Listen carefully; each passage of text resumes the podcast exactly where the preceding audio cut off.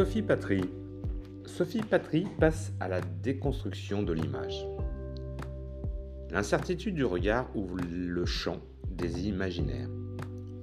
On croit reconnaître, l'œil glisse et se perd. Ce long travail de déconstruction est un monde en construction, un univers des possibles. Le noir et blanc tient la lumière en l'état de concept, en figuration et abstraction.